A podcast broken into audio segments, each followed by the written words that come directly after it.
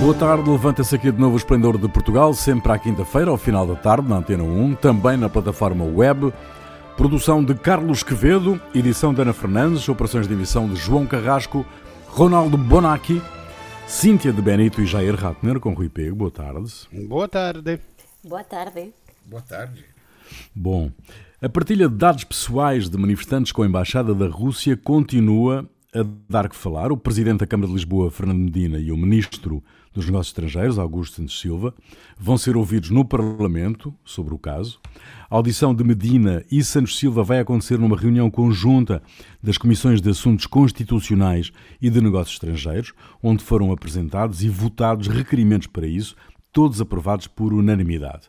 Os vereadores do CDSPP na Câmara de Lisboa querem que seja realizada uma auditoria externa a todos os serviços municipais no prazo de três meses para avaliar o cumprimento da legislação relativa à proteção de dados. Em reunião, a Assembleia Municipal da Capital aprovou uma recomendação a pedir o total esclarecimento do caso. Qual é a vossa opinião, meus amigos, sobre este momentoso assunto? eu, eu acho que temos que fazer duas análises que vão em resultados completamente opostos. A primeira é as consequências práticas são praticamente nulas. Outro, outra conversa é a, a dimensão política, che invece è estremamente grave. Acontece isso. A Rússia é um regime autoritário que prende e mata os dissidentes dentro e fora da Rússia e mesmo por isso a União Europeia, ou seja, Portugal, com os outros países europeus, está a aplicar sanções à Rússia, ou seja, Portugal como Estado está a aplicar sanções à Rússia e há uma Câmara Municipal e talvez há outras, temos que ver, que escreve uma carta tipo assim: Caros russos, eh, estes são os dissidentes mais dissidentes contra Putin que temos aqui em Lisboa. Caso vocês decidam de assassinar um deles, em seguida vamos pôr os contatos e a morada deles, atenciosamente Câmara de Lisboa. Acho que é muito, muito grave tudo isso. Agora, é, é claro que não há uma responsabilidade subjetiva de Medina. Ninguém, além do Moedas, que diz que, que, que, que o Medina está metido com o Putin, se ligam todos os dias a dizer-se bem ou mal da, da ninguém acredita que o Medina seja, uh, ma tem una, una responsabilidade oggettiva, enquanto ele é o responsável da, da Câmara de Lisboa. Então, tem razão Moedas quando pede admissões. Depois o, Moeda, o Medina pode ricandidatar-se, esperando que até então se saiba quem foi o responsável, se fez a revelia do, do presidente tal e tal. E os eleitores decidirão se é uma coisa que se pode admitir em uma Câmara portuguesa ou não. Aliás, eu acho que era muito melhor que se descobrisse, por exemplo, se havia um, agente segreto infiltrado na Câmara de Lisboa e que enviava para, para a embaixada os nomes dos dissidentes. Assim se excluía, se prendia e tudo voltava a ser limpo. Assim, invece, como reputação de Portugal no mundo, não só é, é un'incompetência grosseira, é uma burrice grosseira que faz envergonhar o Portugal. Hum. Jair, Cíntia, hum, consequências não, políticas eu, eu são óbvias, é, não é? Não, em primeiro lugar, é, a questão é como surgiu esse caso. Né? Esse hum. caso não surgiu agora. Como é que foi denunciado isso? Primeira coisa, a ativista Ksenia Achrafulina, ela é, foi é, recebeu um e-mail depois de pedir de informar que ia fazer a manifestação, um, recebeu um, um, uma cópia do e-mail em que estavam a no, no, anexo desse e-mail os dados que foi enviado. Ela recebeu a cópia do e-mail que foi enviado para a embaixada da Rússia. Exato. Quer dizer, então, a, não havia maldade nenhuma. É? Não, não é que não havia maldade nenhuma. A incompetência e a falta de noção Exato. é tão grande que a coisa é. Quer dizer, que quem é o espião que entrega o. Ó, oh, eu estou enviando você e agora sai correndo porque vão atrás de você. Não, isso aí é isso. Essa é a, a, primeira questão, quer dizer, é, um, é, é uma, uma falta de noção do, do, do trabalho que está sendo feito na Câmara. E eu acho que uma pessoa que faz isso não pode continuar fazendo o mesmo trabalho, não pode continuar no mesmo trabalho. Deveria haver um inquérito, enquanto esse inquérito é, tá, tá ali, a pessoa tem que ser suspensa e depois e tomadas medidas para alguma coisa acontecer. Uhum. Depois a segunda coisa é, que acontece é a, a, a, em entrevista ao site político da a Shrafulina manifestou uh, um, um, site político europeu o, uhum. existe o político nos Estados Unidos e o site político é, coisa assim e ela manifestou uh, uma espécie de estupefacção porque ela denunciou essa questão em janeiro em janeiro certo, ela chegou para os jornalistas e disse: Olha, aconteceu isso, isso, isso. Ninguém ligou, né? E, e de repente, a qualidade seis meses depois, seis meses depois, quando começa a campanha eleitoral, aparece na primeira página do uhum. Jornal Expresso. Quer dizer, há uma questão de agenda, uma agenda marcada politicamente, quer dizer, há uma intenção. Eu acho que é, são, são duas questões que estão ali aqui presentes, quer dizer, o, uma questão de intencionalidade da, da publicação, no sentido de, de queimar Medina, e não de resolver uma questão que é, é de interesse do, da população, quer dizer, porque foram enviados e-mails não só para a embaixada russa, mas uh, para Israel sobre a manifestação dos palestinos, uhum. é, para para a China, para a Venezuela, é, para a China por causa do Tibete, quer dizer, são todos isso. E óbvio, isso provavelmente não passou pelo gabinete do Medina, mas uma pessoa que acha que pode usar os dados assim, quer dizer, a Câmara tem que ser responsabilizada Uhum. E tem que criar meios de, de, de que isso, do, do, dos dados não, não serem jogados, é, tratarem os dados das pessoas com, com, como eles são. Eles são, quer dizer, há, leis para isso em Portugal. Uhum. E tem que, respeitar, tem que ser respeitada a lei. Bom, é, eu diria algumas coisas. A primeira, eu não gostava de, apesar de que o timing efetivamente seja super curioso e apesar de que a ativista própria já disse eh, que tentou falar disto com jornalistas e não foi e não foi devidamente ouvida na altura. Um, eu não gostava de retirar assim tão alegremente responsabilidades. Ou seja, em primeiro lugar, um, eu não desvalorizaria as consequências práticas, como disse o Ronaldo. Vamos ver, a situação é mesmo grave, eh, sejam ou não eh, capazes os serviços secretos russos de obter esta informação eh, eles próprios. Quer dizer, uhum. não é por causa disto que, que a situação é menos grave. Eh, depois, o que, no que nós ficamos a saber, porque as, as, as justificações, por dizer de alguma forma, as explicações que obtivemos da Câmara foram quanto menos curiosas, um, foi que afinal esta é uma prática regular que vem aí desde 2011 até. Um, Sabe-se lá eh, quantos dados foram enviados. Não podemos desvalorizar o medo real das pessoas que fazem estes protestos pensando que estão amparadas e protegidas em Portugal e afinal os seus dados são enviados e, e, e de, deixar isto tudo atrás de, da incompetência, porque aqui estamos todos a, a, pensar que a questão só pode ser uma incompetência. Estamos a pensar Exato. isso, não é? Hum, estamos a pensar hum. que é impensável que alguém conscientemente quisesse enviar os dados destes ativistas. Mas eu também acho super curioso que se isto acontece desde 2011, ninguém na Câmara pensasse que o facto de eh, eh, reenviar os dados também para embaixadas e não sei o que mais era uma coisa habitual. É, é, é, desculpe lá, incompetência pode, pode acontecer duas, três, até quatro mas estamos a falar de uma coisa muito continuada no tempo. Portanto, isto era uma prática habitual. Eu não iria atrás da incompetência assim tão rapidamente. Depois, eh, a questão com o timing, que eh, também não é para eh, retirar responsabilidade, ou seja, se isto faz parte de uma campanha para ir contra o Medina, o que é verdade é que o que está aqui dito é certo. Os dados foram enviados mesmo. E há sempre uma responsabilidade política. Ninguém está a dizer que o próprio Medina enviasse os dados. Mas uhum. aqui uma responsabilidade pela autoridade que ele tem. Se a questão estava a ser feita por alguém e ele não sabia nada, será questão de que isso seja valorizado por uma investigação, uma auditoria externa. Eu acho que uma auditoria interna neste caso, eh, enfim, eh, vai deixar unhas conclusões un focado eh, tipo novo banco, afinal, a culpa vai morrer sorteira, ninguén sabe nada, e que coisa chata. Non, há aquí dados que estão partilhados e é mesmo grave. Estas pessoas, as pessoas dissidentes que estão aqui, devem. Aliás, há uma coisa super importante que acho que não foi dita ainda neste debate.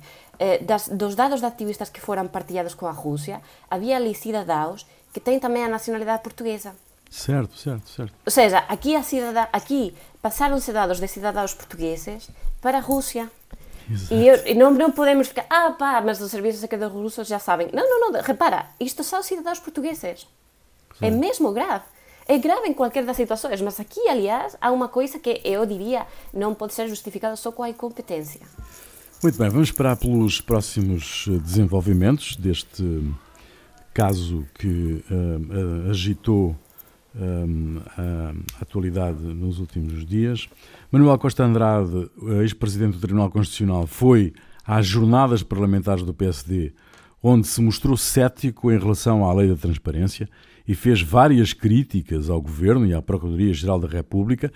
Costa Andrade criticou as propostas dos vários partidos para punir o enriquecimento injustificado, defendendo que podem ter efeito perverso e funcionar como um bunker para políticos corruptos. Manuel Costa Andrade deixou vários recados ao governo, que não reconduziu a ex-procuradora-geral da República, Joana Marques Vidal, e à atual Lucília Gago, que considera ser agente encoberto à revelia da Constituição, e estou a citar. Qual é a vossa opinião, meus amigos, sobre estes recados uh, do uh, excelentíssimo doutor Costa Andrade?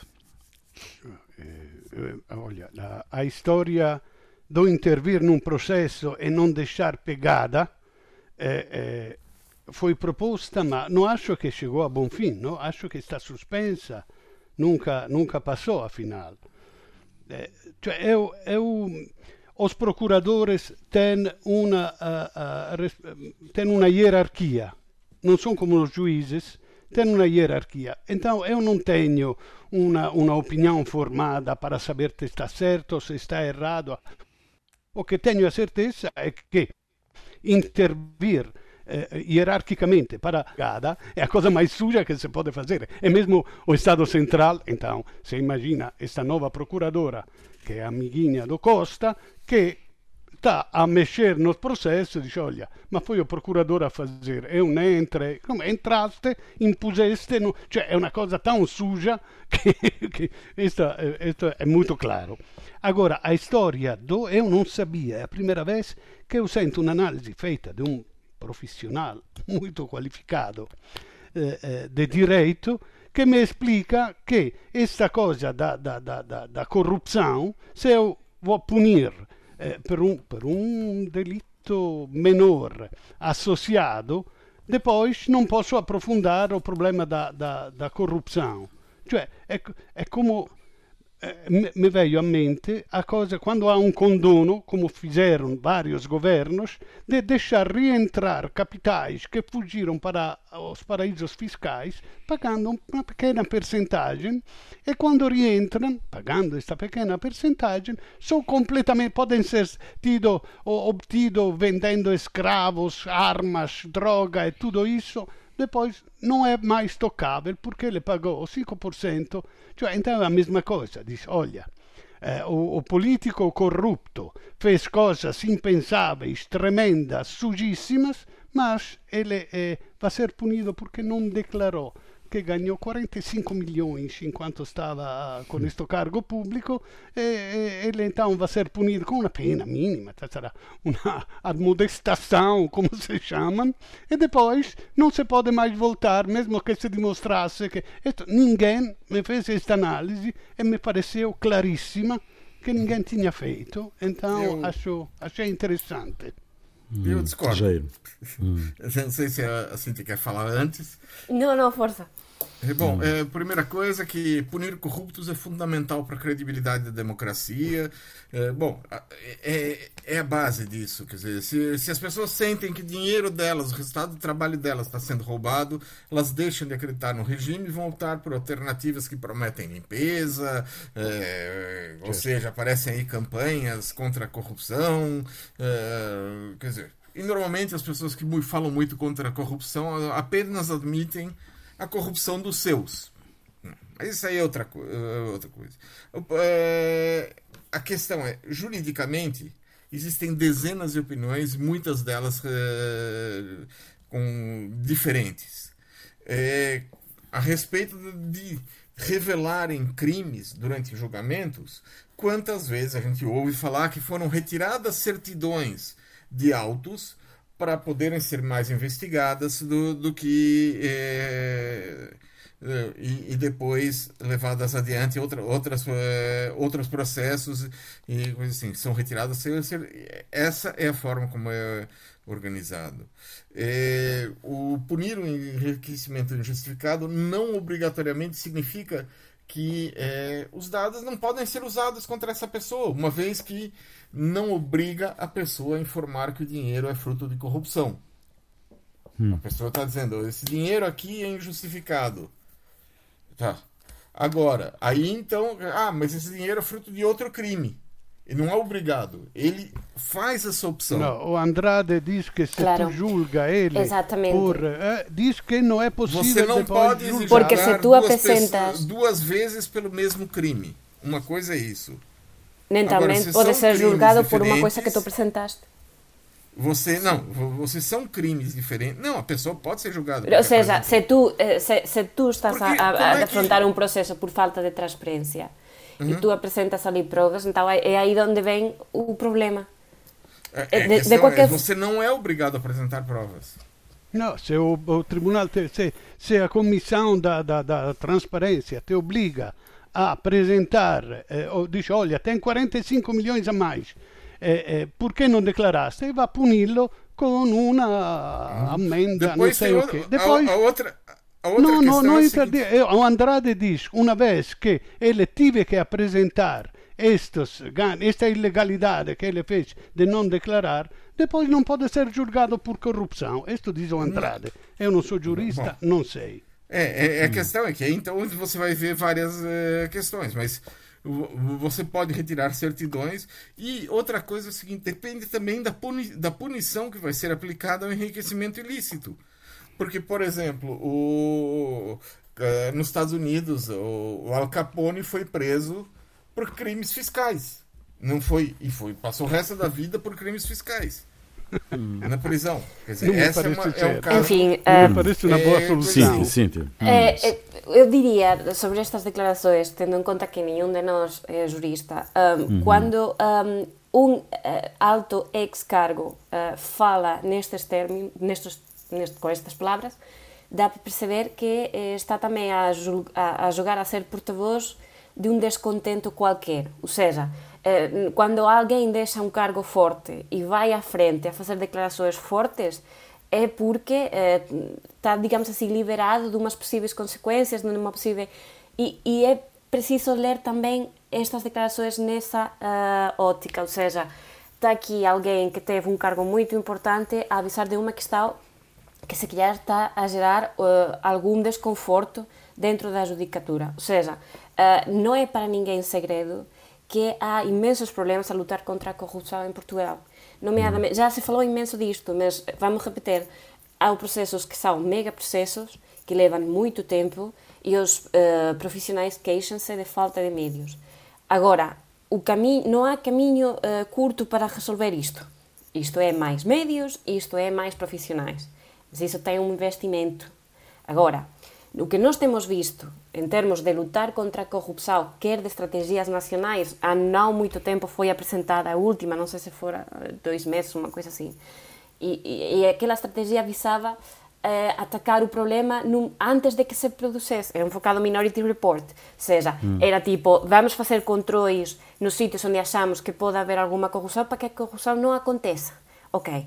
Mas o problema que eu acho que, e acho que também é um aviso que, que, que, está a dar o Andrade é, veio também por aí é que no, também seja ou lutamos contra a corrupção mesmo ou buscamos formas de que a corrupção não aconteça.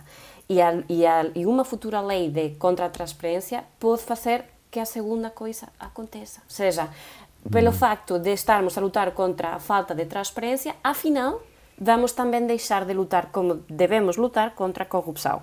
Que afinal é um bocado dizer, ok, afinal tivemos menos julgamentos por corrupção, portanto, estamos melhor. E não é necessariamente assim. É, é, é uma questão é, para ver com cuidado, mas é, é preciso saber que não há caminho curto para lutar contra a corrupção será preciso mais investimento e isto já é uma questão que ninguém quer, eh, enfim, ninguém quer gastar muito dinheiro, é verdade. Ronaldo Bonacci, Cíntia de Benito e Jair Ratner, os números de novas infecções de Covid-19 na região de Lisboa e Val do Tejo estão a subir, já perto das linhas vermelhas, representam já cerca de 70% dos casos a nível nacional.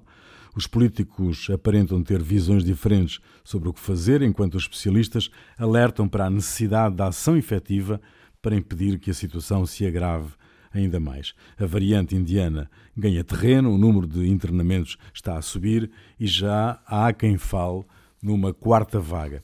Estão preocupados com este avançar dos números em Lisboa? Como é que se explicam? Bom, uh, avanço eu. Um, como é que se explica? Uh, eu acho que uh, há ali uma perda. Eu não, eu, eu não diria que é só fatiga pandémica aqui. Eu acho que também há uma perda na noção de consequências. Ou seja, nós temos visto nos último, no último mês e meio, por dizer, eh, um, festas Uh, vamos lembrar, temos a festa do esporte. Estou a falar de Lisboa neste momento, que é onde está o pior de todo, mas também é verdade que eh, temos de ter em conta que é uma região que tem uma população eh, importante e também temos visto exemplos no resto do país onde já há regras, quer dizer, uh, importava menos.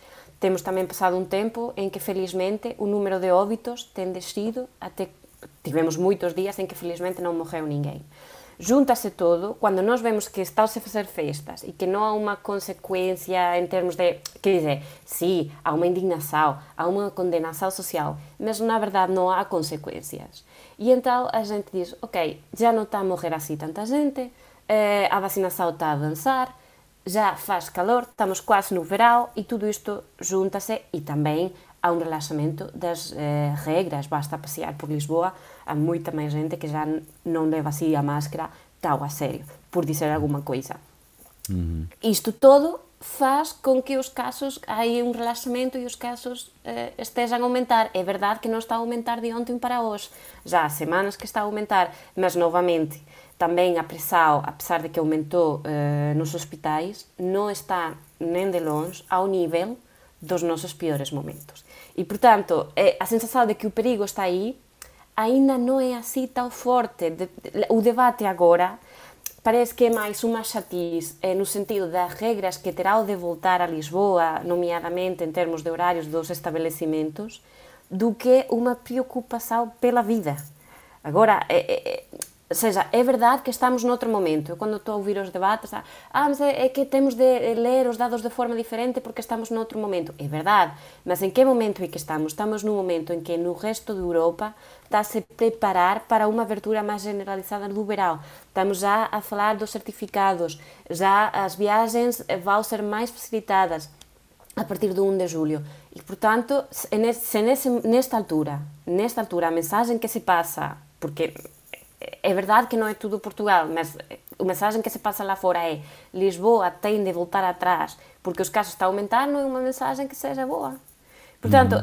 este debate de ah, é outro momento, estamos a ficar penalizados. Não, não, não. É que no resto da Europa, no geral, a situação é de abertura e aqui é um momento completamente diferente na capital do país. E essa é a mensagem que se passa para lá fora. Portanto, um, apesar de é verdade, a situação não ser nem de longe tão grave quanto já vivemos, é para começar a pensar o que, que nós vamos fazer, quando que vamos fazer, quais serão as medidas a aplicar. Ronaldo Jair. Olha, eu, este, os sinais são sinais negativos e, e o pior dos quais seria tremendo se efetivamente as vacinas fossem menos eficazes ou ineficazes até con nuestra variante india o delta, que mm. seria de começar tudo de zero, seria uma tragédia absoluta. Mas eu, apesar disso, eu sou otimista, porque como disse a Cintia, os mortos são quase zero, então muda a gravidade da situação. Se há poucos mortos, é uma doença como outras, em onde se morre pouco. Então, eu agora não sou tão otimista como Marcelo. Aliás, eu queria falar de, de, de, destas controvérsias entre Marcelo e Costa. O, o que aconteceu a Marcelo? Cioè, deu dois chilique que são completamente fora do seu registro nestes últimos dias.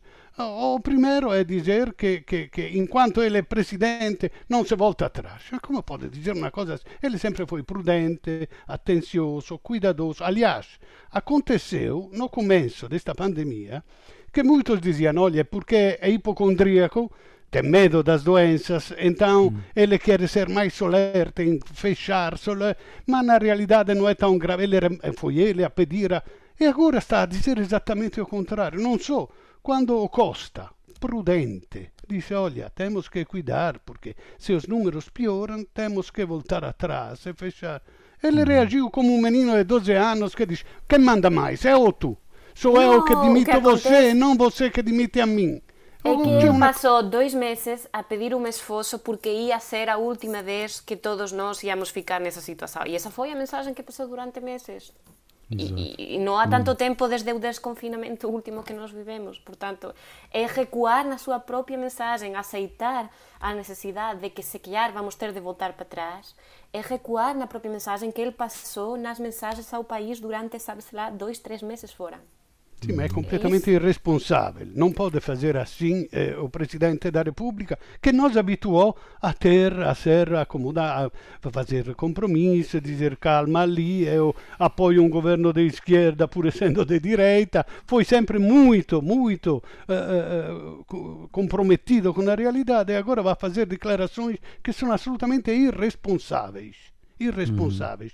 Mm. E non so, un momento, quando havia amorzinho entre Costa e Marcelo, eh, com certeza ia, ia ser interpretado como, olha, eles concordaram, um está a fazer de polícia bom e outro de polícia mau, mas afinal querem a mesma coisa. Não, aqui não. Estão a brigar mesmo como meninos. Não, tu deste um soco, não, mas eu sou mais forte. Me parece uma coisa tão, tão patética do presidente hum. que não esperava isto do presidente. Jair, o que é que, o que, é que te, te, parece este rufo entre Costa e, e Marcelo? É, bom, a primeira coisa, quer dizer, olhando para a situação, eu acho que primeiro o avanço da vacinação com um número baixo de mortos em relação ao número de infectados como, uh, provocou uma espécie, o que a, cara, a Cíntia disse, um relaxamento da população.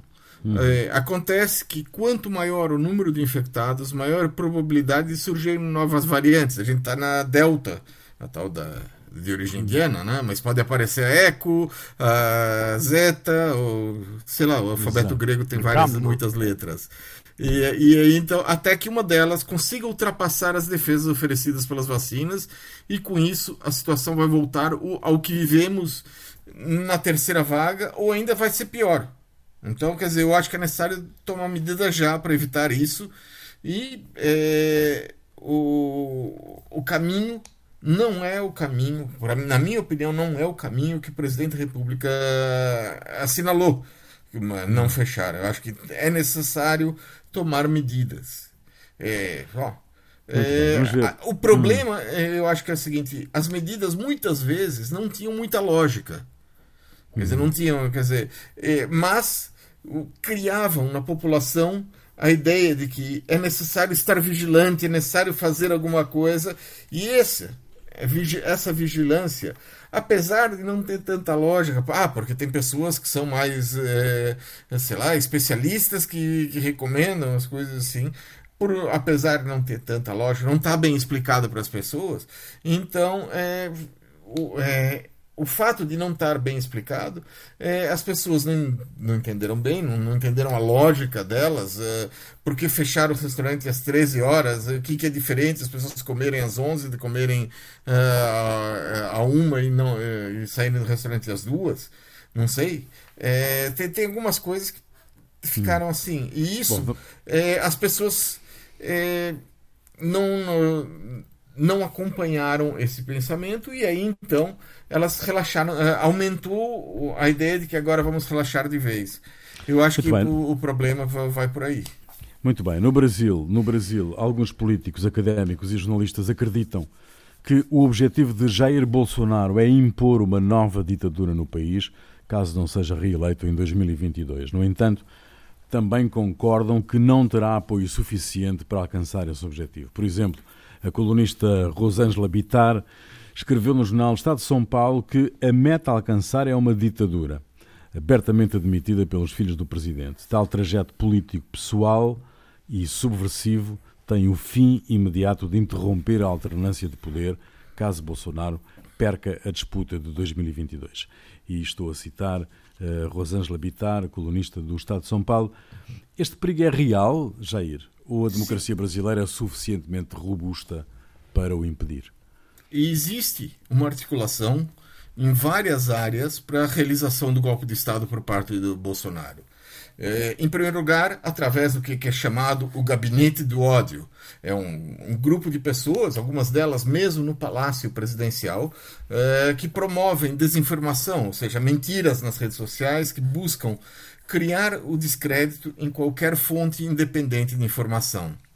Em segundo lugar, há uma disputa com o judiciário, com investigação de corrupção, eh, assassinatos, eh, chegando perto dos filhos do presidente, até com indicações de, eh, possíveis ligações da família presidencial com, o, com a execução da política da, da, de oposição a Marielle Franco, então aumentaram os ataques eh, ao judiciário.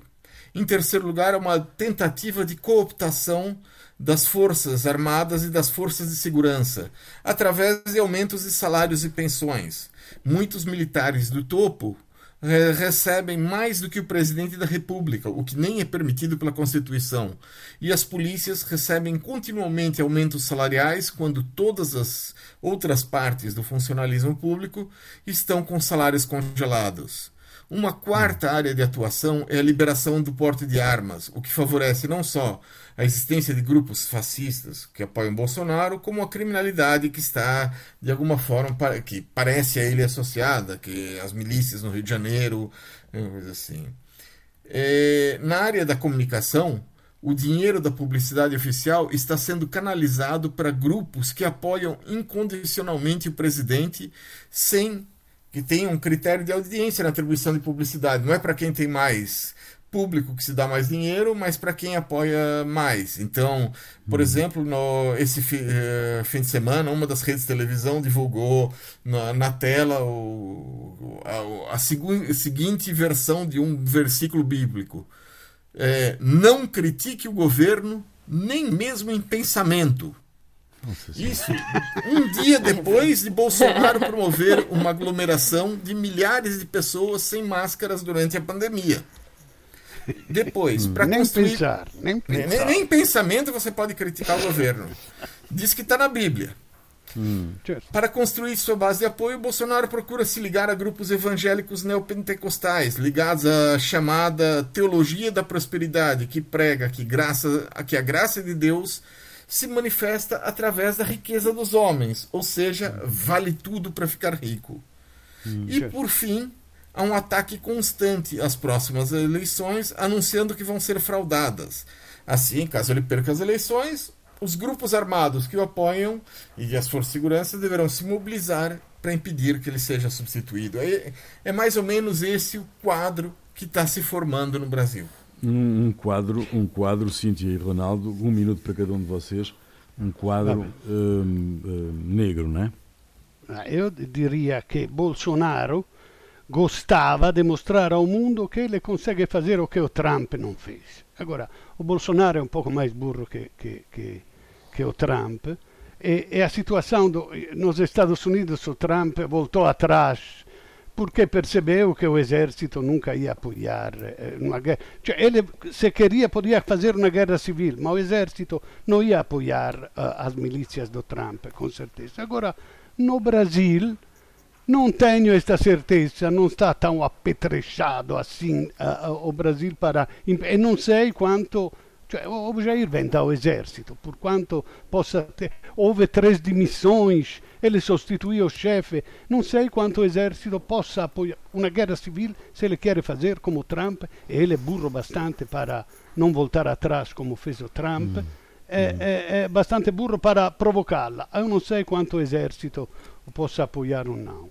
Cíntia, um minuto. Uh, só para uh, continuar, eh, o que aconteceu no Capitólio dos Estados Unidos chocou pelo que estaba a acontecer, mas tamén pela surpresa, porque afinal ninguén esperaba que fosen tão longe. Mas agora no Brasil, ter este tipo de conversa tanto tempo antes das eleições dá uma ideia da tensão, por um lado, que, que se está a viver, e por outro, está a implementar a ideia de que isto pode acontecer, seria possível que acontecesse. E esta ideia se implementar já tira o elemento de surpresa E uhum. parece-me perigoso eh, estarmos a aceitar que isto, de facto, possa acontecer independentemente do resultado final, se eh, avança ou não avança. Mas já parece-me mesmo grave estar a pensar que, bom, sim, é verdade, eh, o Bolsonaro poderia avançar e fazer isto. Enfim, eh, não seria muito bom tirarmos o elemento de surpresa para reagir eh, caso a democracia seja atacada. Uhum. Muito bem, o que é que vos fez perder a cabeça esta semana que eu quero saber agora e vou começar por ti, Ronaldo. Bom, olha, já todos falaram mal do, do arraial da Iniciativa Liberal. Eu também quero dizer a minha. Quando nasceu a Iniciativa Liberal, o PSD não tinha ideologia, ou tinha ideologias variáveis, sendo um partido pragmático e de poder, e o CDS, depois da saída de Paulo Portas, perdeu a oportunidade de se redefinir como um partido puro da direita liberal. E assim, Iniciativa Liberal parecia querer preencher este grande nicho das democracia libera democracias liberais, sem ser conservador nos costumes. Achei como um bloco de esquerda-direita e seguramente democrático, um adversário ideológico ideal ideológico ideal mm. da esquerda com os quais discutir projetos distintos para Portugal. Vez, este 25 de abril demonstrou que não temos nenhum chão comum, porque nem temos o mesmo 25 de abril. Agora, instigar a desobediência civil, como fizeram no Arraial de Santo Antônio, é mais no estilo do, do Movimento Zero, dos colhetes amarelo, amarelos, que, são, um, que, que o connota mais como um movimento antissistema, mais parecido com o Chega, que não um partido que queira confrontar-se com os outros democraticamente, disse. Hum, Cíntia. Bom, uh, foi uma decisão uh, judicial na Galiza. Um homem uh, perdeu esta semana a herança que deixou a sua mulher falecida em 1990 e 5, porque incumpriu uma das cláusulas vitais do testamento da mulher, ou seja, uh, fez a sua vida com outra mulher depois dela falecer.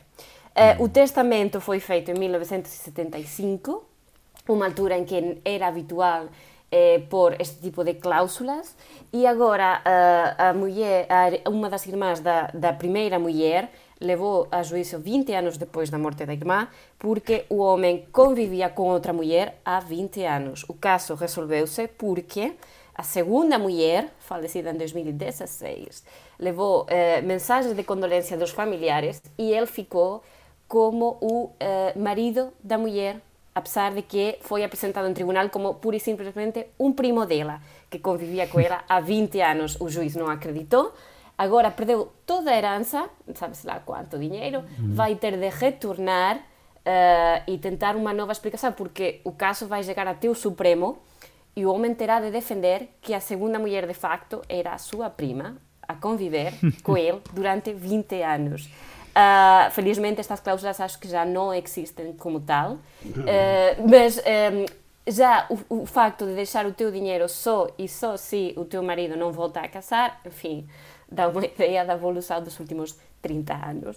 Eh, coitadinho, na verdade, eu Já, tenho pena Jair, por ele. Jair. Bom, o estado norte-americano do Arizona está enfrentando um problema.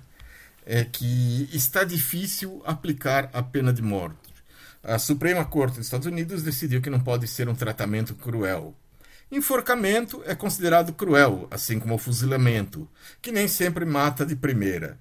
E eletrocução corresponde a queimar uma pessoa, que provoca muitas dores. Bom, eles estavam usando medicamentos, mas medicamentos têm que ser prescritos por médicos, e se um médico prescreve medicamentos para matar uma pessoa, ele pode perder o direito de exercer medicina.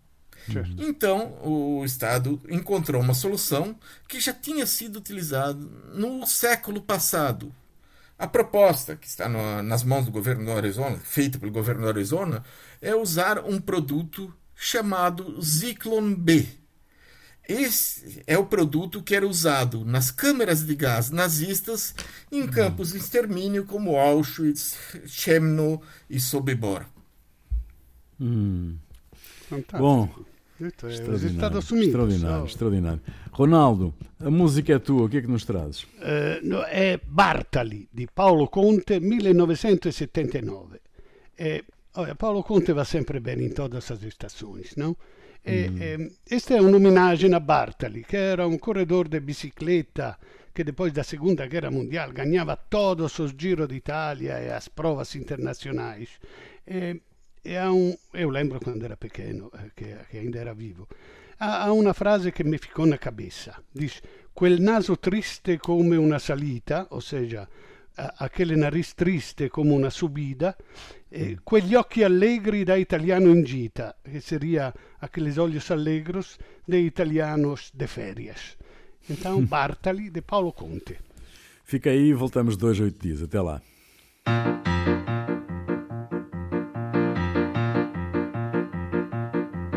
Farà piacere un bel mazzo di rose e anche il rumore che fa il celofano, ma una birra fa gola di più. In questo giorno appiccicoso di caucciù sono seduto in cima a un paracarro e sto pensando agli affari miei. Tra una moto e l'altra c'è un silenzio che descriverti non saprei.